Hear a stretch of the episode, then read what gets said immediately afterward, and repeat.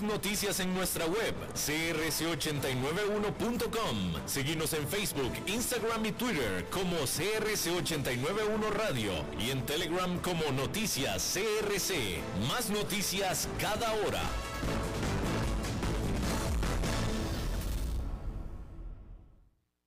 Seguí construyendo historias con Volkswagen. Vení a Expo Móvil y conoce toda la línea de SUV Volkswagen que tenemos para vos. Taos, Tiguan, Nibus y T-Cross. Además de los modelos Aveiro, cabina sencilla y doble cabina para tus negocios o emprendimientos. Y para los amantes de la aventura, tenemos el Amarok. Nos vemos del 10 al 20 de marzo. Tu próxima historia es con Volkswagen. Volkswagen, con el respaldo de Grupo Purdi. CRC 89.1 Radio y Cadena Radial Costarricense no se hacen responsables por las opiniones emitidas en este programa. Transcomer, puesto de bolsa de comercio, presenta a las 5 con Alberto Padilla.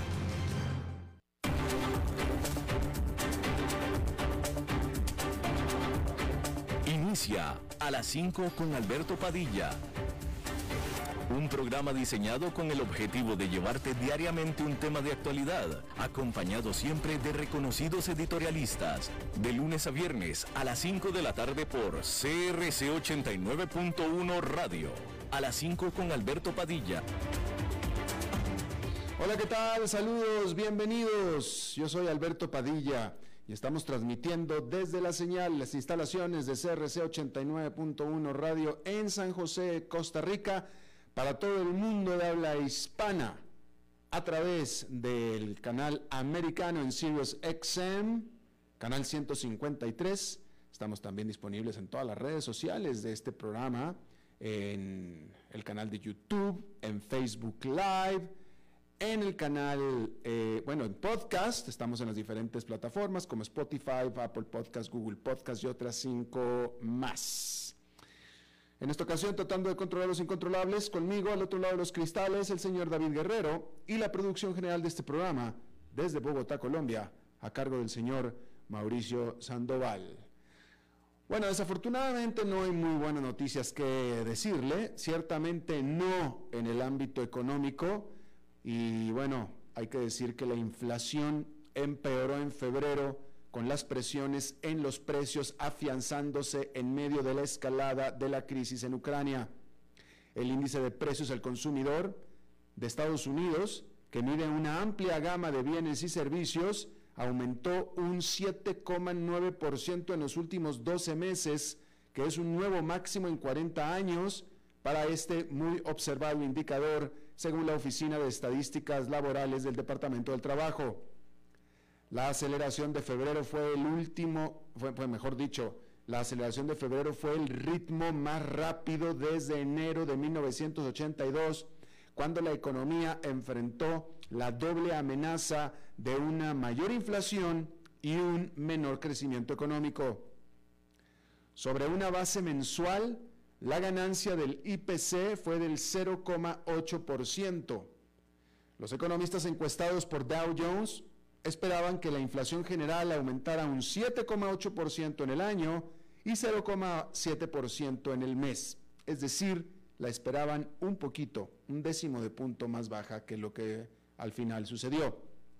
Los precios de los alimentos fuera de casa aumentaron un 1% y los alimentos en el supermercado aumentaron un 1,4%. Ambas las ganancias mensuales más rápidas desde abril del 2020 en los primeros días de la pandemia del COVID-19. La energía también estuvo en la delantera de los precios que se dispararon, con un aumento del 3,5% en febrero y representando alrededor de un tercio de la ganancia general. Cuando estamos hablando de energía, básicamente nos referimos a las gasolinas. Los costos de vivienda, que representan alrededor de un tercio de la ponderación del IPC, se aceleraron otro medio punto porcentual para un aumento de 4,7% en 12 meses, para su aumento anual más rápido desde mayo de 1991. Excluyendo los volátiles precios de los alimentos y la energía, la llamada inflación subyacente subió un 6,4%, que es en línea con las estimaciones pero también es la más alta desde agosto de 1982. Sobre una base mensual, el IPC subyacente aumentó un medio punto porcentual, también consistente con las expectativas de Wall Street.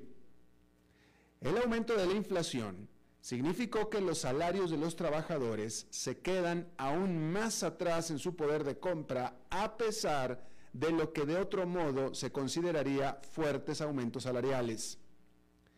Las ganancias por hora promedio reales ajustadas a la inflación para el mes, para el mes de febrero cayeron en, un, en 0,8%, lo que contribuyó a una disminución del 2,6% durante el año pasado, según la firma BLS. Es decir, el salario perdió un poder adquisitivo en general del 2,6% en Estados Unidos.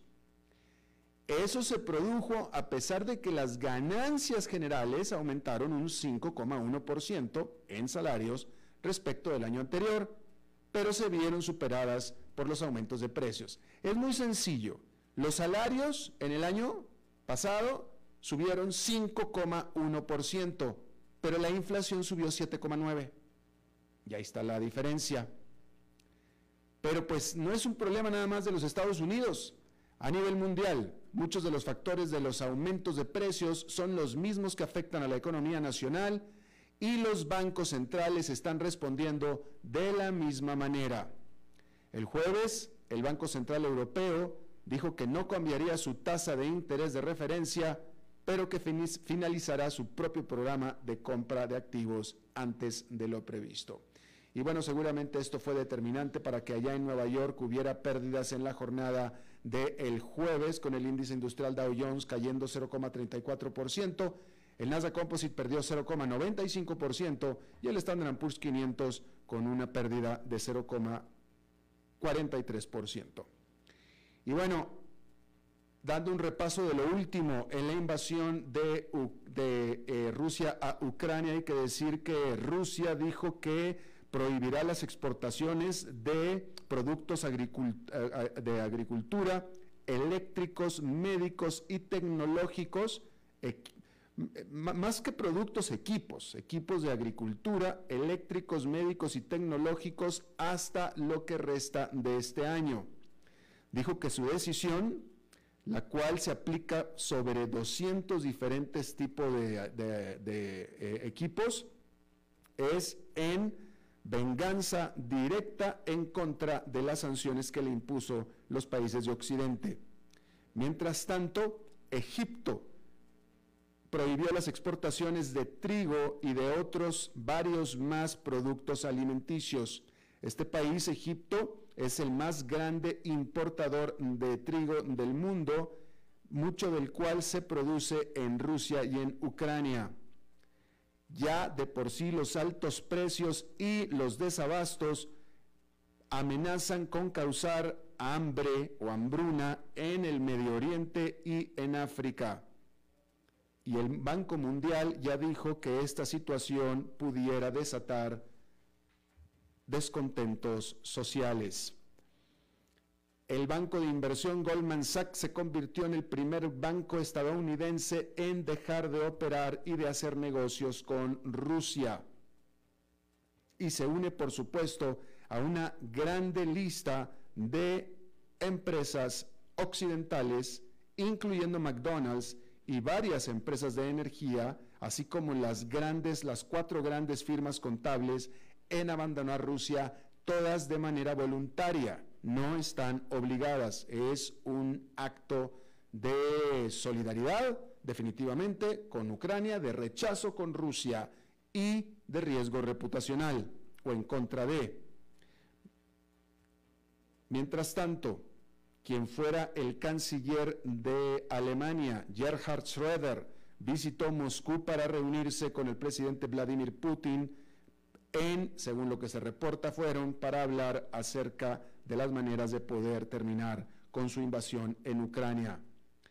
Schroeder enfrentó criticismo, o mejor dicho, críticas, por eh, no haber renunciado a las posiciones que tiene en los cuerpos directivos o ejecutivos de algunas grandes compañías energéticas rusas. Mientras tanto, también las negociaciones que se dieron entre Rusia y Ucrania en Turquía terminaron sin eh, alcanzar mayor progreso en la negociación de un alto al fuego.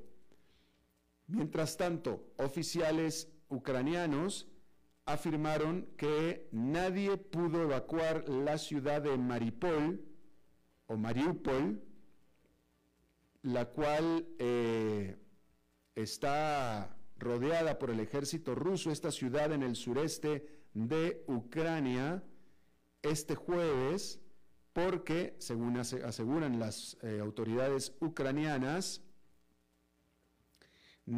Rusia no respetó el acuerdo de alto al fuego. El miércoles Rusia destruyó un hospital en esa ciudad y hasta este momento los reportes se redujeron bastante porque ahora dicen que solamente se mataron a tres personas en ese hospital, incluyendo un niño, y era un hospital de niños. Por otra parte, oficiales mencionan que 1.600 personas fueron eh, permitidas a salir de la ciudad de Isium, también en el este de Ucrania, pero sin embargo aseguran que eh, los rusos detuvieron a la gente de escapar esa parte de o una parte de esa ciudad que están controlando.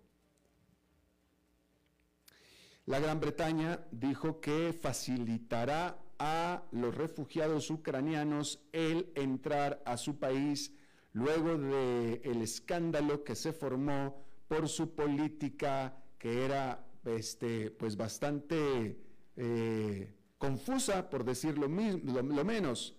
Ahora, si los ucranianos tienen un pasaporte, ya no tendrán que necesitar visa para entrar a la Gran Bretaña.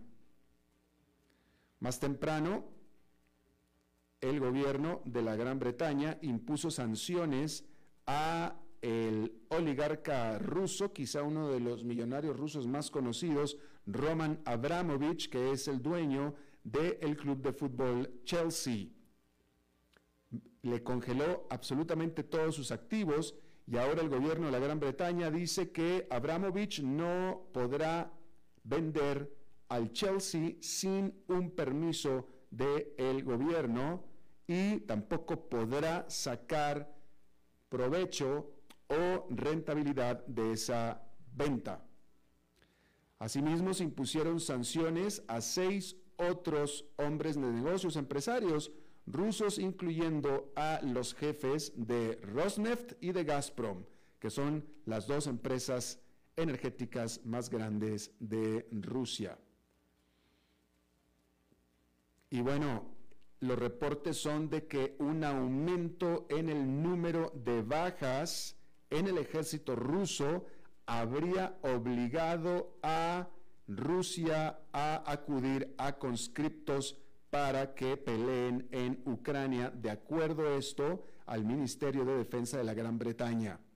Esta semana, más temprano, a principios, el presidente Vladimir Putin había insistido en que no había necesidad de recurrir a conscriptos.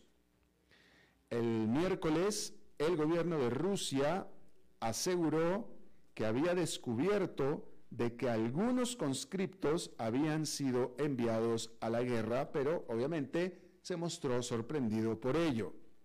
El Ministerio de Defensa de la Gran Bretaña también afirmó que ha habido una disminución notable de la actividad aérea Rusia o rusa sobre Ucrania.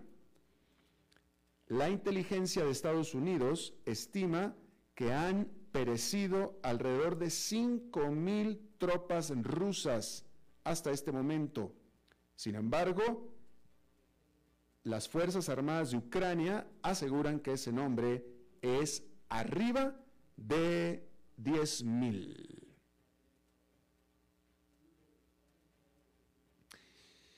Bueno, y en otra nota bastante importante que decir que China se negó a suministrar piezas de aviones a las aerolíneas rusas, dijo el jueves un funcionario de la Autoridad de Aviación de Rusia, citado por las agencias de noticias rusas, después de que Boeing y Airbus, Boeing de Estados Unidos y Airbus de Europa, detuvieron el suministro de componentes.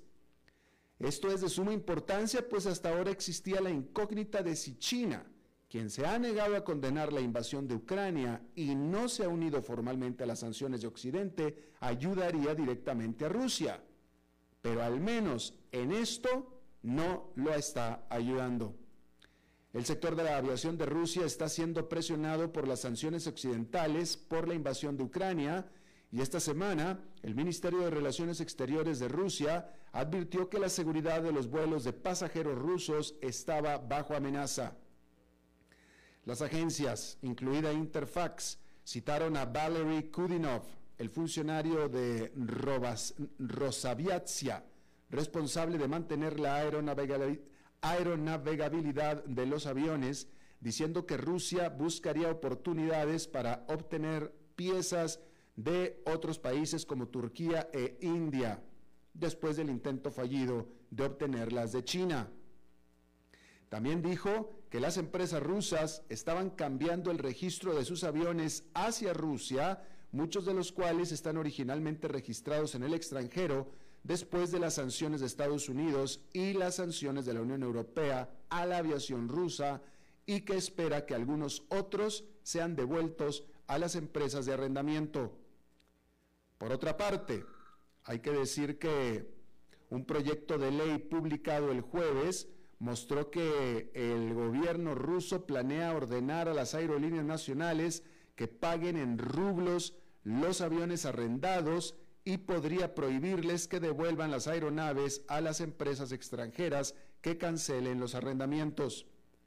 Por cierto, que alrededor de una docena de aviones rusos están varados en aeropuertos suizos por el cierre del espacio aéreo en muchos países europeos para castigar a Moscú por su invasión de Ucrania, estimó este miércoles la Autoridad de Aviación Civil de Suiza.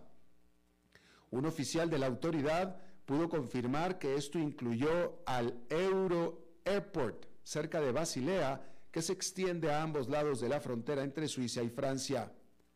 Dijo que había dos aviones en Ginebra, incluido un avión de pasajeros de Aeroflot, pero ninguno en Zúrich, y agregó que no todos los aeropuertos habían respondido aún a su encuesta. La emisora suiza SRF dijo que su investigación había encontrado aviones privados que se cree que pertenecen a oligarcas rusos que estaban en tierra en el Euro Airport.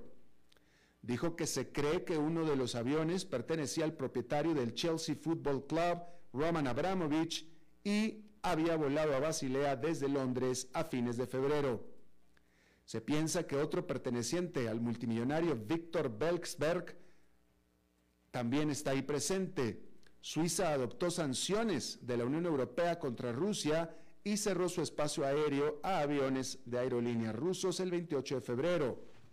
Abramovich y Belksberg no están sancionados personalmente en Suiza, pero aún se verían afectados por el cierre del espacio aéreo. Los oligarcas súper ricos de Rusia han sido el foco de la presión occidental tras la invasión de Ucrania debido a sus vínculos con el Kremlin. Por otra parte, la aerolínea bandera rusa Aeroflot suspendió todos sus vuelos internacionales. Y bueno, el dólar estadounidense es de hecho la columna vertebral de la economía global, por lo que se considera la moneda más segura para guardar. Entonces, en tiempos de incertidumbre, a los inversionistas les gusta abastecerse de dólares seguramente usted sabe de lo que hablo. El dólar subió durante la semana pasada a su nivel más alto desde la primavera del 2020 a medida que crecían los temores sobre la manera en la que la guerra de Rusia en Ucrania repercutirá en la economía mundial y los mercados financieros. Una de las razones de su fuerte aumento es que los inversionistas decidieron que ya no querían tener euros dada la proximidad de Europa al conflicto. Se deshicieron entonces de la moneda común del bloque y en su lugar, ¿qué compraron? dólares. Desde la invasión rusa, las acciones estadounidenses se han comportado mucho mejor que las acciones europeas porque la economía estadounidense está más aislada de la guerra y sus réplicas. Los precios del gas natural en Europa alcanzaron máximos históricos la semana pasada debido a las preocupaciones sobre lo que sucederá con las exportaciones de energía de Rusia. Estados Unidos, que es un importante productor de energía en sí mismo, se ve afectado, sí, por costos más altos. De hecho, la gasolina está en récord en Estados Unidos, pero en menos grado que en Europa. La economía estadounidense también se ve saludable en general a pesar de la alta inflación. Esta agregó 678 mil empleos en febrero, según mostraron los datos publicados la semana pasada, superando los pronósticos. Además, el dólar recibió un impulso después de que el presidente de la Reserva Federal, Jerome Powell, dijera que la situación del Banco Central apunta a comenzar a aumentar las tasas de interés a finales de este mes, a pesar de que Ucrania ha empañado las perspectivas.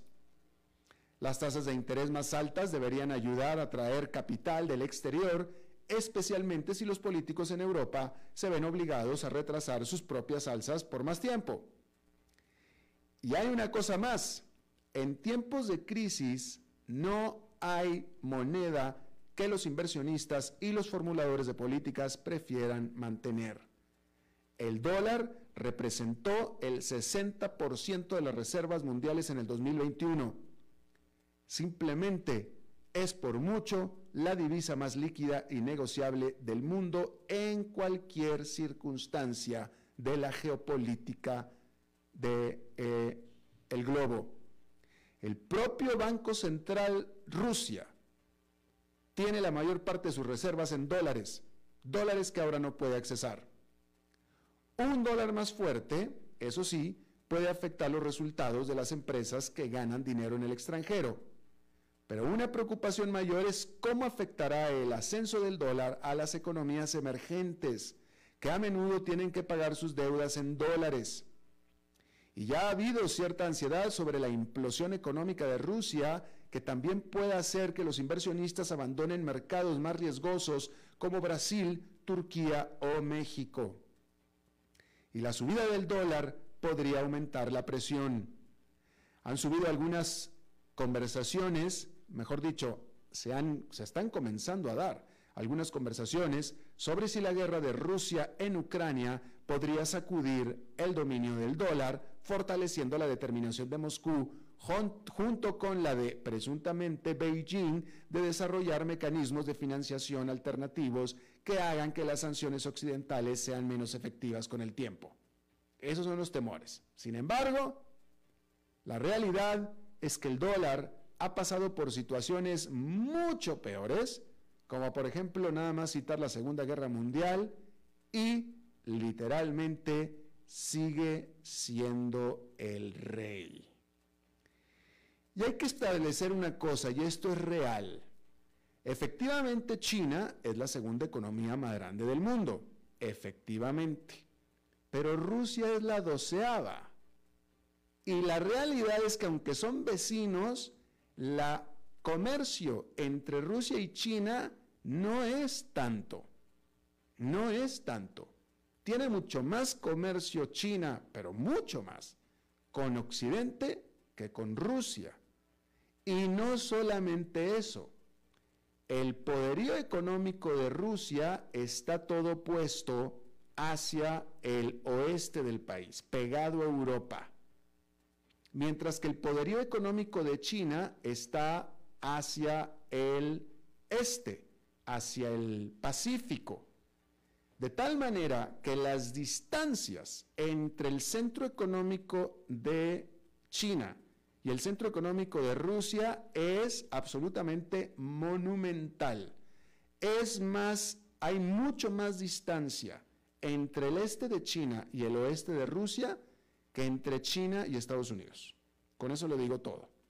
Así es que que no se hagan ilusiones, digo que no hay otra manera de decirlo, que no se hagan ilusiones aquellos que apoyan a Rusia y que les gusta Rusia y China y que creen que a raíz de esta guerra una dupla Rusia y China será formidable.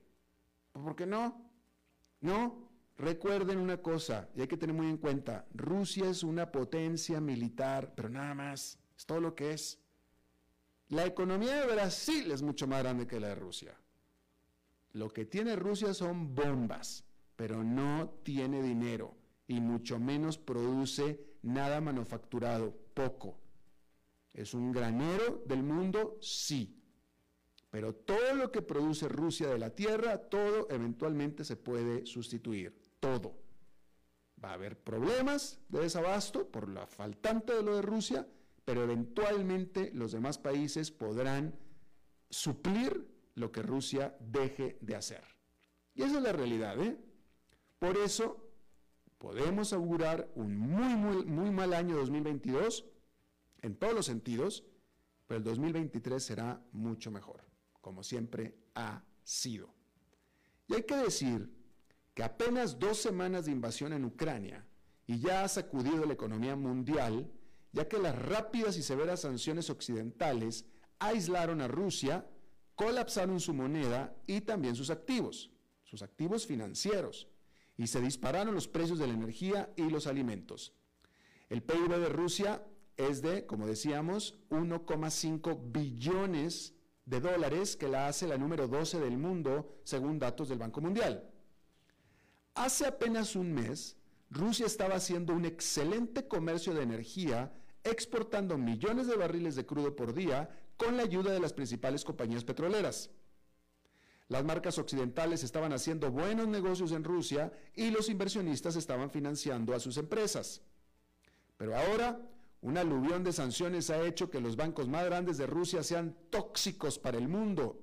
Los comerciantes están evitando los barriles de petróleo crudo de los Urales y las empresas occidentales estén huyendo del país o cerrando sus establecimientos.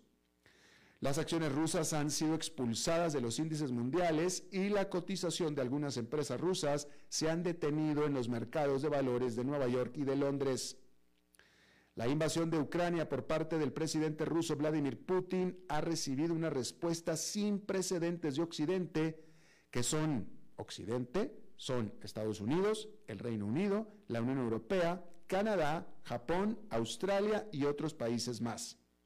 Hasta la propia Suiza, famosa por su neutralidad y secreto bancario, se ha comprometido a imponer sanciones a Rusia. Las acciones han impedido que los dos bancos más grandes de Rusia, Sberbank y el VTB negocian en dólares estadounidenses. Occidente también eliminó muchos bancos rusos, incluyendo el VTB del sistema SWIFT, que es este servicio de mensajería global que conecta a las instituciones financieras y facilita transferencias rápidas y seguras. La coalición está tratando de evitar que el Banco Central de Rusia venda dólares y otras monedas extranjeras para defender el rublo y la economía rusa en general. En total, casi un billón de activos rusos ahora han sido congelados por sanciones, de acuerdo a lo que dijo el ministro de Finanzas de Francia, Bruno Le Maire. Bien, vamos a hacer una pausa y regresamos con nuestra entrevista de hoy. A las 5 con Alberto Padilla por CRC 89.1 Radio.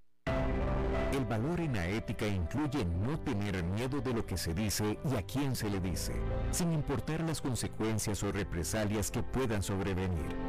Entre los valores éticos más relevantes se pueden mencionar justicia, libertad, respeto, responsabilidad, integridad, lealtad, honestidad y equidad. Los valores éticos se adquieren durante el desarrollo individual de cada ser humano en el entorno familiar, social, escolar e inclusive a través de los medios de comunicación. Solo si lo público y lo privado caminamos en positivo y con valores, Costa Rica saldrá adelante. Un mensaje de la Cámara Nacional de Radiodifusión, Canara. ¿Sabía usted que Transcomer es el puesto de bolsa de comercio más grande de Costa Rica, con 19 años en el mercado y miles de clientes? Cuentan con asesores y corredores expertos que saben de lo que hablan y ofrecen productos de inversión seguros y modernos, hechos a la medida. Pero sobre todo, al invertir en Transcomer, usted invierte en la única bolsa vigilada por el Banco Central. Y en un mundo sobrecargado de información, usted debe de estar con los mejores. Transcomer, puesto de bolsa de comercio. Construyamos juntos su futuro. Somos expertos en eso. Seguí construyendo historias con Volkswagen. Vení a Expo Móvil y conoce toda la línea de SUV Volkswagen que tenemos para vos. Taos, Tiguan, Nibus y T-Cross. Además de los modelos Aveiro, cabina sencilla y doble cabina para tus negocios o emprendimientos. Y para los amantes de la aventura, tenemos el Amarok. Nos vemos del 10 al 20 de marzo. Tu próxima historia es con Volkswagen. Volkswagen, con el respaldo de Grupo Purdy. Desde los verdes bosques de nuestra montaña nos llega agua Cerros de la Riva, agua fresca de manantial que te permitirá vivir en equilibrio, proteger tu salud y la de tu familia, libre de sustancias químicas, envasada sin alterar su naturaleza a 2.000 metros de altura. Agua Cerros de la Riva, naturalmente neutral. Búscanos como cerrosdelarriba.gmail.com. Llámanos al 8374 3229. Cerros de la Riva, Live Spring Water.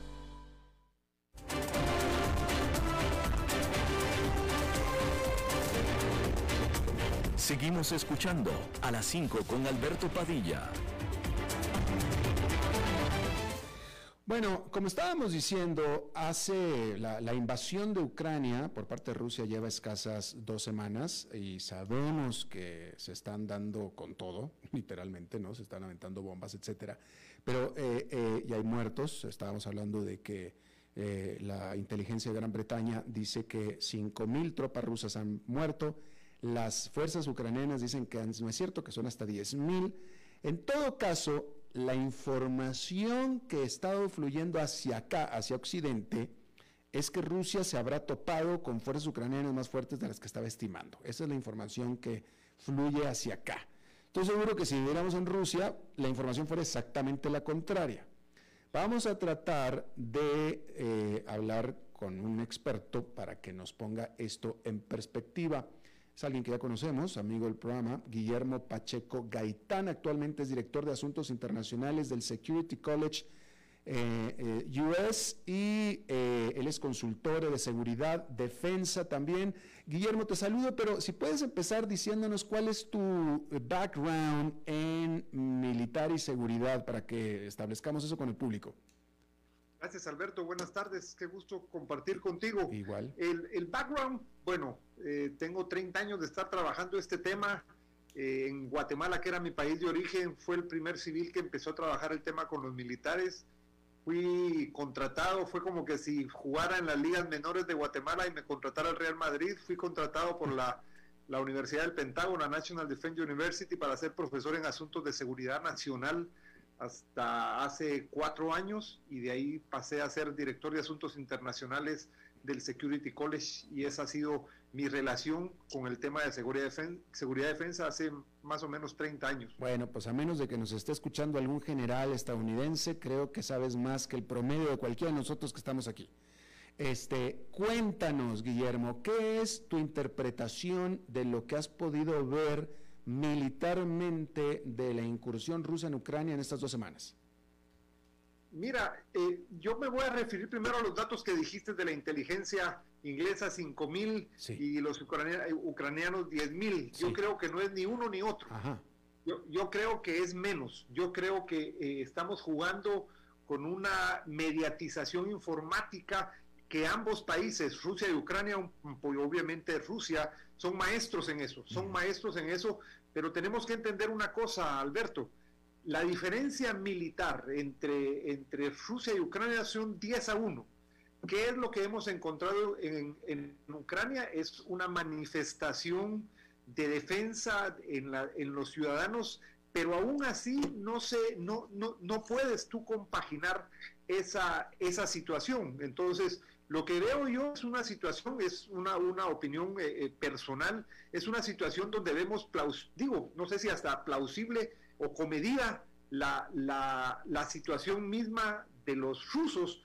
¿Por qué? Porque militarmente para ellos ahora no sea la mejor opción masacrar a la población civil. Y déjame recordar una cosa, ellos tienen la capacidad de hacerlo y lo pueden hacer en menos tiempo de lo que pensamos. Tú lo dijiste también, ellos no son ricos económicamente y ha sido mi posición eh, cuando he hecho análisis, ellos no tienen el suficiente, los suficientes medios para sostener una, una invasión larga y no les conviene a ellos. Entonces, ellos lo que quieren es que eh, reducir al máximo la, el, el impacto civil, pero también tenemos que entender una cosa, ambos países son eslavos y se consideran hermanos y hay una situación, aunque parezca eh, eh, difícil de entender, entre los dos no se quisieran masacrar y por eso creo yo que en este momento no estamos viendo los impactos que la capacidad rusa puede tener, ni también el, el impacto que se dice que ha tenido la reacción ucraniana porque al final de cuentas sí, ha habido un, nacionalismo que ha permitido que se realicen algunos e, e, efectos de defensa, pero sí, te digo, creo que creo que hay una gran diferencia respecto a lo que oímos y lo que podemos estar, eh, lo que se puede estar viviendo en el terreno. O sea, lo, que tú estás diciendo es que en realidad hasta ahorita el, el, ejército ruso o Rusia lo único que ha hecho sobre Ucrania es una manita de gato, no se ha aventado bien con todo. Exacto. Como podría. Exacto. Y si lo vemos, lo que ha hecho es tocar solo eh, eh, eh, efectos estratégicos, o sea, target estratégicos.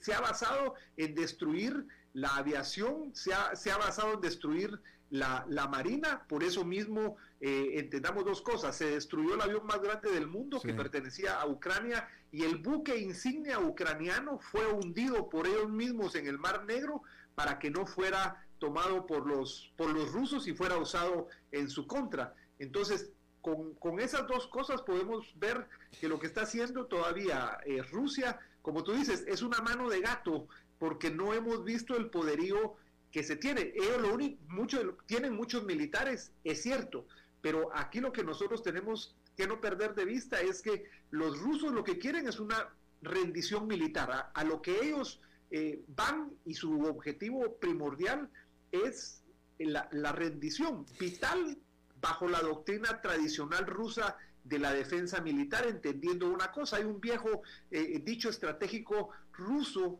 de hace unos 80 años que dice, si quieres proteger tus fronteras, expándelas. Y es lo que ellos no quieren respecto a la, a la, por decirlo, amenaza que puede ser la OTAN dentro de Ucrania. Entonces, me parece que ese es el, lo que estamos viendo todavía en ese contexto. Y Guillermo, eh, nosotros hemos visto, ahí están las imágenes de eh, eh, áreas civiles, edificios civiles, edificios de departamentos donde vive gente que han sido afectados por bombardeos de rusos. ¿Esta es parte de la estrategia, sería parte de la estrategia de Rusia o son simplemente daños colaterales? Yo pienso que son daños colaterales. Fíjate que yo, yo, ¿por qué lo digo? Son daños colaterales porque todavía Rusia, por decirlo de esa manera, lo que ha aceptado es un cordón humanitario para que la gente pueda salir. O sea, la gente, los ucranianos no han tenido problemas en salir.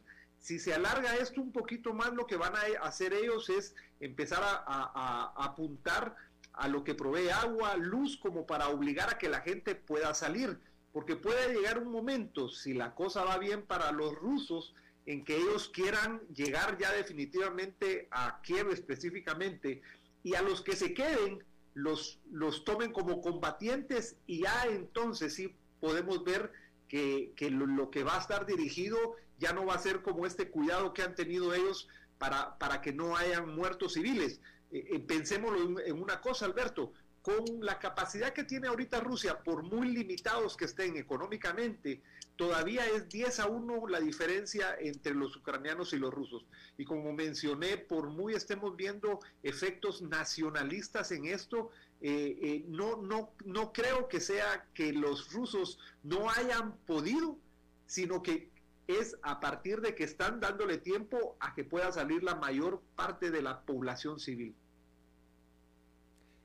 Estamos con Guillermo Pacheco, experto en seguridad y defensa. Eh, Guillermo, eh, eh, este famoso convoy, que si mal lo recuerdo es como de 160 kilómetros de largo, gigantesco, que está a las afueras, estacionado de Kiev.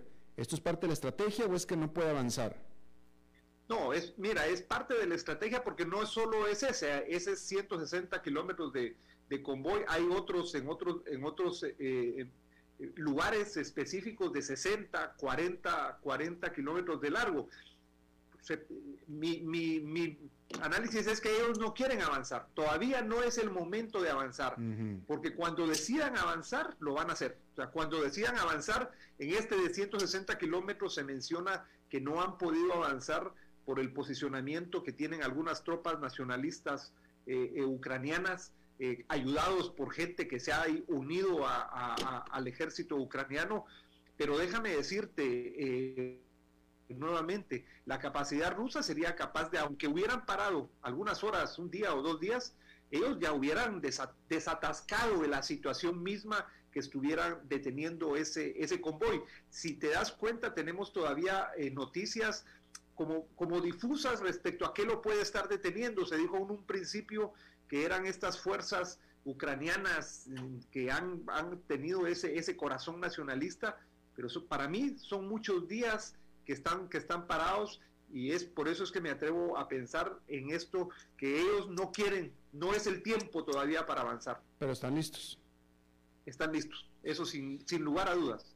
Ok, queda claro que sí, eh, el ejército, eh, el, poderío militar de Rusia es mucho más grande que el de Ucrania. ¿Qué hay de la ayuda que supuestamente es efectiva que Occidente le está dando a las Fuerzas Armadas de Ucrania? No, mira, es efectiva, pero no en la dimensión que pudiera darse si pudiera la OTAN eh, misma defender a, Ucrania. La, OTAN misma no, pero supuestamente los países de Occidente están armando a, Ucrania. Por eso te decía, no sería lo mismo si la, mm. la, OTAN como OTAN pudiera entrar. Sí, definitivamente Polonia, Alemania le ha mandado, Gran Bretaña le ha mandado, Estados Unidos le ha mandado, pero al final de cuentas entendamos, le manda eh, armamento que los que lo tienen que manejar son los mismos ucranianos. Entendiendo una cosa, aun cuando les manden el, el, el armamento que les manden, la, la, la diferencia entre los ucranianos y los rusos se sigue manteniendo 10 a 1, porque el, el, poco, desde mi punto de vista, poco, aun cuando sea fluida, ayuda que mandan los países occidentales a ucranianos, no es todavía como para, como para subir uno, dos, tres puntos en, en esa relación contra, contra Rusia. Entonces, para mí, esa ayuda que mandan los países eh, eh, occidentales, los países de, de la OTAN, los países occidentales, no es lo efectivo como se pudiera entender en cuanto a que le llegue el armamento que se necesita, que el armamento mismo pueda ser utilizado, tenga la efectividad y la eficacia como para ayudar a los, a los ucranianos. Entonces sigue para mí siendo todavía un poquito débil esa, esa ayuda, porque siguen siendo los mismos ucranianos los que los van a usar. Los, los occidentales no pueden enviar misiles, digamos, para que los usen ellos, porque tendrían que capacitar a los ucranianos para que usen ya un nivel de armamento para arriba. Entonces, ¿qué han hecho los ucranianos? Hacer lo que pueden hacer. Eso sí, eh, los ucranianos han, han, dado de baja a dos generales. Porque La base que ellos manejan mucho son francotiradores de largo alcance y tú puedes pensar, el primero de los generales que mataron, que estaba dirigiendo parte de estos convoyes, lo mataron a 1500 metros de distancia, o sea, kilómetro y medio de distancia a un francotirador es una de las bases que tiene eh, el, ejército ucraniano. Lo que puede hacer, aunque sean 100 francotiradores, con un convoy de 160 eh, acorazados, de, 160 eh, kilómetros de carros con armamento, muy poco. Guillermo, por último, ¿qué es lo que crees tú que es el objetivo final de Vladimir Putin? ¿Es anexarse a Ucrania? generar, cambiar al gobierno de Ucrania? qué es? Mira, yo creo que lo que mi, visión es que no quiere anexarse a Ucrania. el, objetivo tal vez no es anexarse a Ucrania, tal vez es lo mismo que puede estar en Bielorrusia. O sea, Bielorrusia lo que tiene es, es un gobierno títere eh, que, está totalmente puesto por, por Rusia, pero Bielorrusia sigue siendo un país independiente. Yo creo que lo que quiere Rusia es poder poner un gobierno afín, a títere afín, ¿Para qué? Para que se pare este proceso de occidentalización de Ucrania, pero sobre todo de ser parte de la OTAN. Lo que, no, lo, que está rechazando eh, eh, Putin es, por ejemplo, en el acuerdo de Minsk que se firmó en el 2014, una de las cosas establecidas era justamente eso, bajar el hecho mismo de, la, de, anexar, por ejemplo, de que OTAN, que Ucrania se anexara a la OTAN. Desde mi punto de vista, este ha sido también un mal manejo occidental, sobre todo de los Estados Unidos mismos, desde Barack Obama, desde el 2014, en, en este tiempo. Si el pacto de Varsovia, que reunía a todos los países de la Europa occidental, dejó de existir eh, al terminar la Guerra Fría, me parece que en lugar de incrementar la fuerza de la OTAN, que es lo que los Estados Unidos ha, viniendo, ha estado pidiendo desde hace 10 años y con más fuerza el presidente Trump de que los eh, europeos se hagan cargo de su eh, defensa, me parece que en lugar de incrementar los países, pudieron haber eh, fortalecido la defensa europea desde otra perspectiva sin fortalecer la OTAN y evitar lo que se da ahora, Mira, eh, eh, Alemania decidió hace una semana multiplicar por tres sus inversiones en defensa. Lo que Estados Unidos estaba pidiendo lo está logrando ahora la invasión a, Rusia. ¿Qué significa esto? Que lo que venía pidiendo Estados Unidos y que no se lograba, lo está logrando una invasión a Rusia. Lo que puede pretenderse es que la OTAN va a ser más fuerte. Mi pregunta, ¿para qué? Así es. Y bueno, nos tenemos que quedar con esa pregunta. Guillermo Pacheco Gaitán, director de Asuntos Internacionales del Security College US y consultor en seguridad y defensa. Te agradezco muchísimo que hayas charlado con nosotros de nuevo. A ti, Alberto, muchísimas gracias por la oportunidad. Siempre es un placer compartir contigo. Igualmente, gracias. Bien, y ahora pues como cada semana vamos a tener la visita, vamos a visitar, de hecho, nosotros al estudio de una muy querida compañera, muy querida colega, periodista, ella, que toda la semana nos visita, para darnos algún reporte de alguna cosa realmente importante. Ella está transmitiendo en su propio programa y eh, nos permite pues visitarla para platicar y es hora de que, para quien no la conozca, que conozca a Maritza. ¿La, tenemos? ¿No la tenemos? Bueno, entonces, este... ¿Sí? ¿Vamos a tener que ir a, un pequeño corte? ¿O ya está ahí? ya está ahí. Aquí estamos, aquí estamos. Maritza. Ay, mi vida, pero ¿por qué me pegan esos sustos? ¿Cómo estás, bebé? Muy bien, Maritza. Te estaba presentando, Maritza, te estaba presentando con el público que no te conoce porque a partir de esta semana estamos disponibles, Maritza, estás disponible en este programa en todo Estados Unidos a través de ah, SiriusXM. ¿Ah? Ah, me, voy a presentar en inglés. Sí, bueno, es, es, en español, ¿verdad? Pero es en Estados Unidos, SiriusXM, americano, canal 153. Oh, la canción tuya. Oigan, qué lindo eso for all the people. Good afternoon, honeys. My name is Marita. I, I, I, I. MCA. Welcome to Costa Rica, pura vida. Esa, esa canción la están bailando Mario y Roberto, ¿verdad? Ay, ¿qué decir, mi amor? ¿Qué? Que esa canción la están bailando Mario y Roberto en este momento. Ah, no, Robertito está lleno de plumas y en tanga bailando esto. Vestido de policía. mira la macana. Este chiquito está aquí ya con pistola en mano, hasta que me pongo nerviosa. Ay, Alberto, este, mira, yo quiero hacer una cosa. Fíjate que le voy a mandar un saludo muy especial a Nelson, el, controlista tuyo, que yo no sabía que era él. Lo vi pasar, él, él es un, este, súper amable, este chiquillo siempre saluda, y yo no sabía que era él. Nelsito, mi amor, un saludo muy grande, te acabo de conocer, no sabía que eras vos. Lástima que no está aquí con nosotros, aquí está alguien terrible que es eh, David Guerrero. Ay, no es Nelson. No. Pero ahorita llega, ahorita ah, bueno, pásame mi saludo. Ok, yo te lo digo. De tu parte, de tu parte.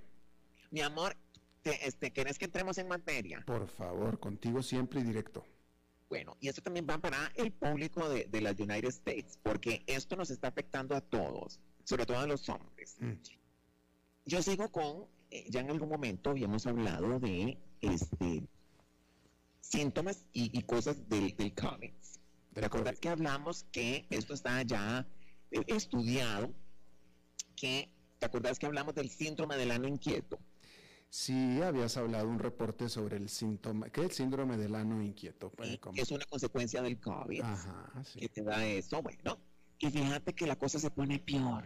Peor que un ano inquieto, ¿ahora qué es? se pone peor. Ahora, yo insisto, y lo bueno, y más ahora que, que, hay público nuevo, los invito a que abran Google y se metan para que vean que yo no, no, esto no es un invento mío. Fíjate que ahora descubrieron que una parte de la población está sufriendo.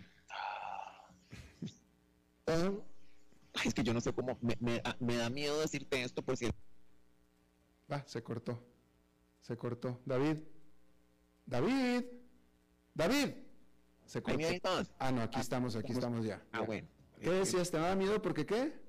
Fíjate que lo que me da miedo es porque yo, yo no sé si ya, si ya a vos te dio COVID y me, dio, me da miedo que esto te dé a vos.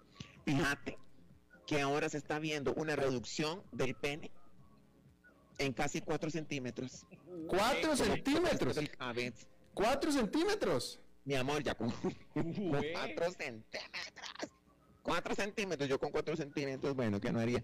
Este, fíjate, bueno, sumado a otro, fíjate que este, este, e, esto es un hombre que dijo, yo no sé si habrá más, él fue valiente y dijo, voy a hablar de mi caso. Es que yo no sé si hacer la traducción simultánea porque me pongo nerviosa. ¿Será que me están oyendo en Massachusetts? Vos traducí, vos traducí. Ay, qué nervio. Entonces, este, oh, chiquillo, fíjate que no solo la reducción del pene, sino que se está detectando disfunción eréctil. ¿Cómo lo dirías en inglés? Dysfunction erectile. Erectile. Yes, a consecuencia del COVID. Entonces, esto, este, este fue, este señor fue el valiente y levantó la mano y dijo, bueno, yo soy un hombre heterosexual de 30 años, tuve COVID y estoy sufriendo por este efecto, porque ya no se me Paramount Pictures. A ver, espera, ese es Roberto. No, yo no he llegado a esa edad. No, ah, ok, ok, ok, es que no he llegado a esa edad, ok, no Tan íntimamente no lo conozco, pero fíjate que este señor este, sí, me, me, tocó el alma, me tocó el alma porque él, está muy, muy triste. Él, fíjate que es de Estados Unidos, él, y dice que esto, o sea, es que esto, él empezó a ver estos cambios desde julio del año pasado, cuando él salió de From the Hospital, y él dijo, algo está pasando en, en mi miembro. Mi miembro está pequeño. Entonces él fue donde el médico y fíjate, este, Albertito, que si es posible, ya los médicos dijeron, esto no me lo invento, que este problema, este problema sí es posible que pase a consecuencia del COVID y se investigó en la Universidad de London. Este, pues yo no sé por qué, es más, déjame para verte. ¿Qué, efecto secundario más curioso, no? Sí, fíjate que, que, que, estudiaron a 200 pacientes que tuvieron este, el COVID y se detectó algunos casitos este, yo no sé por qué este apetito se, se, encoge ese aparato. Pues sí, qué raro, ¿no? Este, le digo, como, como, sí, no, pues rarísimo, definitivamente rarísimo. Yo ya tuve COVID, este, sí. ¿Y se te cogió? No, no, no, afortunadamente no. Ya se fue ese ahí está Nelson. Nelson acaba de llegar. Nelson, estaban preguntando por ti. Dije. Nelson, mi amor, estaba diciendo, Hani, que te, te, mando un beso. Yo no sabía que vos eras Nelson. Mi amor, pasas aquí enfrente, yo te saludo y no sabía que eras vos. Sos muy guapo. Muchísimas gracias, Ahora te doy mi número. Bueno. Este, ah, bueno, Albertito. A Roberto no le parece tan guapo, Nelson. ¿Qué dice? Qué rabia, Roberto. A Roberto no le parece tan guapo, Nelson. Qué bueno. Qué bueno, Nelson, ¿verdad? No importa, a mí me gusta ese hombre. Ok, diga, lo importante. Nelson, Roberto, que no le, voy, no le voy a volver a hacer favores. Uy, uy, uy. A mí que me los haga todo. Exacto. Ne- Nelson, ¿a ti ya te dio COVID? ¿A ti ya te dio COVID, Nelson? ¿Cómo? ¿Ya te dio COVID? Eh, sí. Ya te dio COVID. Sí, pero todo bien, todo tranquilo. Todo tranquilo. Todo en su posición. Ah, ok, Sí, bueno. del mismo está. tamaño. Correcto. Bueno. Ahora, podríamos hacer una encuesta sobre los pacientes, sobre la gente que ya les dio COVID, que se midan, que hay que se revisen. Fíjate que un- yo digo que un, si ya vos tenés ciertos centímetros en tu vida, te quitan uno, yo creo que te joden. Y ahora cuatro, Imagínate. ahora cuatro. Ahora, voy a hacer otra pregunta. Y- Y sobre todo ustedes como hombres, porque la respuesta de las mujeres tal vez ya, ya la hemos oído. Pero para los hombres, y, y, y aquí está Robertito, allá está Nelson, estás vos. Hombres, el tamaño importa para ustedes. Para un asunto de, pues sí, como todo lo demás, ¿no? Como, como, sí, para un hombre todo lo que sea tamaño importa. Los músculos, el- el- la altura, la estatura, la talla, todo. Así es que sí, pues sí, en ese sentido sí importa. Estás, eh, de, eh, pero si es de, de gran peso. ¿Cómo dices?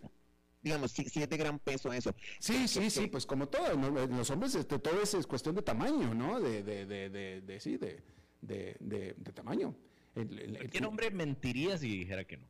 Ay, de veras. Claro. Pero bueno, y entonces en el caso que, digamos, que la naturaleza no te haya dotado ah, también con tu equipo, con tu menaje, con, tu- con la microempresa. Con la microempresa. Pues sí, imagínate qué triste, ¿no? Lo que pasa que también te voy a decir una cosa, muchos hombres tampoco lo saben. O sea, ellos no, pues Qué no, bueno, que tenés razón. porque no tienen ni manera de, de- ni, ni manera de compararse, ni mujer que se lo diga.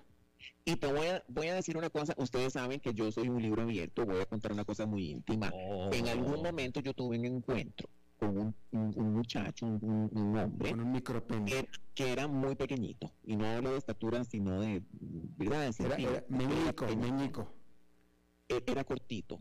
Y fíjate que yo, y él, yo, él no lo sabía, tenés razón, porque él venía con una seguridad, con una seguridad. Venía- que venía en dispuesto a impresionarte. gritaba, Lo importante no es el enchufe, sino el voltaje.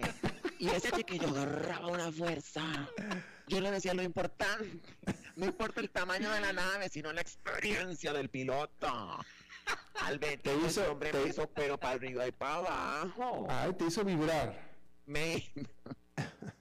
Ay, piloteamos esa nave hasta el infinito. Bueno, entonces, entonces tú estás corroborando, Maritza, que el tamaño no importa. Lo que digo es, son dos puntos. Evidentemente, pues que sí ayuda el tamaño, pero el otro punto es que si estás bien dotado, tenés un buen tamaño y no lo sabes usar, te jodiste. Mm, ese es buen punto. Si no sos hábil, ¿para qué te sirve un buen arma, una buena arma si no la sabes pues, disparar? No das en el blanco, bebé. Exacto, exactamente. Bueno, pero ¿Verdad? Entonces, Entonces puede ser que tengas un arma más pequeñita, un arma hechiza.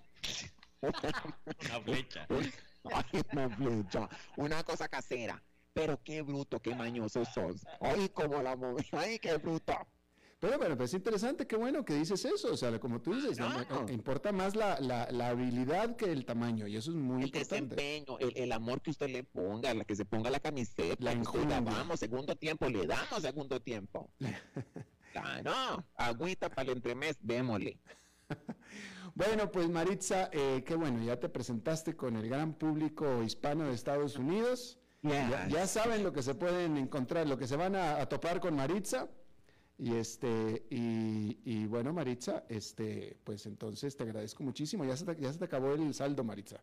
No, está bien, mi amor, solo quiero decir una cosa. Nelson, qué ojos más lindos tenés, mi amor. Gracias. Ay. Mira, no, te pongas celoso, cabecita. Nelson, ya estás, Nelson, pues ya, ya. Nelson, en este, en este, en este punto eres virgen porque Nelson quieres, Nelson. Me puso cachonda. Ahorita paso a saludarte. Ya ligó. Ya, no, ya, ya. Esta, noche, esta Eh, noche eh, cena I- I Nelson. want to say goodbye to the people from United States. Ok, ya, recibido. Gracias, Maritza. Bueno, mi amor. Hasta luego. Bien, bueno, pues eso es todo lo que tenemos por esta emisión. Muchísimas gracias por eh, habernos acompañado. Maritza estará este día así puntualmente aquí. Este, así es que ya sabe que si usted sintoniza este día a esta hora, ya sabe con lo que se va a topar, ¿ok? Nosotros nos reencontramos en 23 horas. Que la pase muy bien.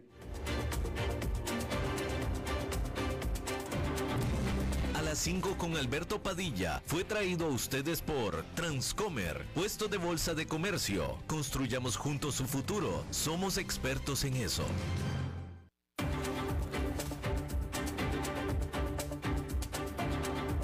Concluye a las 5 con Alberto Padilla. Un programa diseñado con el objetivo de llevarte diariamente un tema de actualidad, acompañado siempre de reconocidos editorialistas, de lunes a viernes a las 5 de la tarde por CRC 89.1 Radio, a las 5 con Alberto Padilla.